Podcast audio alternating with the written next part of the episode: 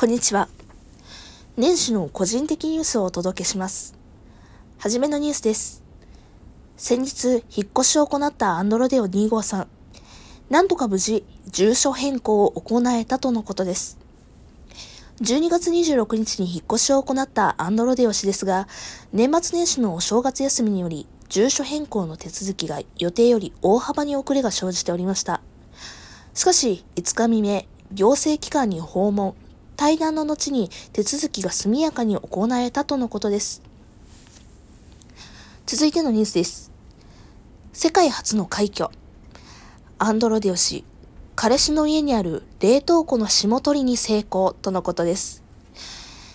長年、冷凍庫内全体を覆っていた厚さ1センチから5センチにもなる氷の膜をきれいに掃除し、手に入れたばかりの頃のような美しさに戻したとのことです。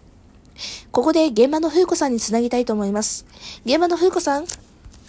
はい、現場の風子です。え、緊急事態宣言を前に冷凍食品を買い込みたいのに全然入らへんやん。と切れたアンドロディオ氏でしたが、ポットのお湯やドライヤーを使用し、1時間もの格闘の末、無事、もともと冷凍庫内にあった氷とともに生還そして終戦の間際には縦10センチ、横20センチにもなる大きな氷の除去を行い、え現場は大きな歓声が上がっておりました。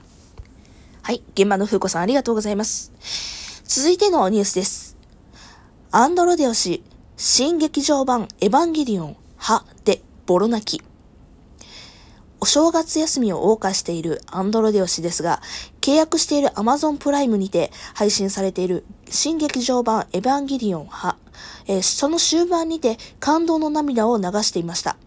えー、アンドロデオ氏、実はこの映画、映画館で放映されていた11年前にも同じところで泣いておりました。とのことです？あ、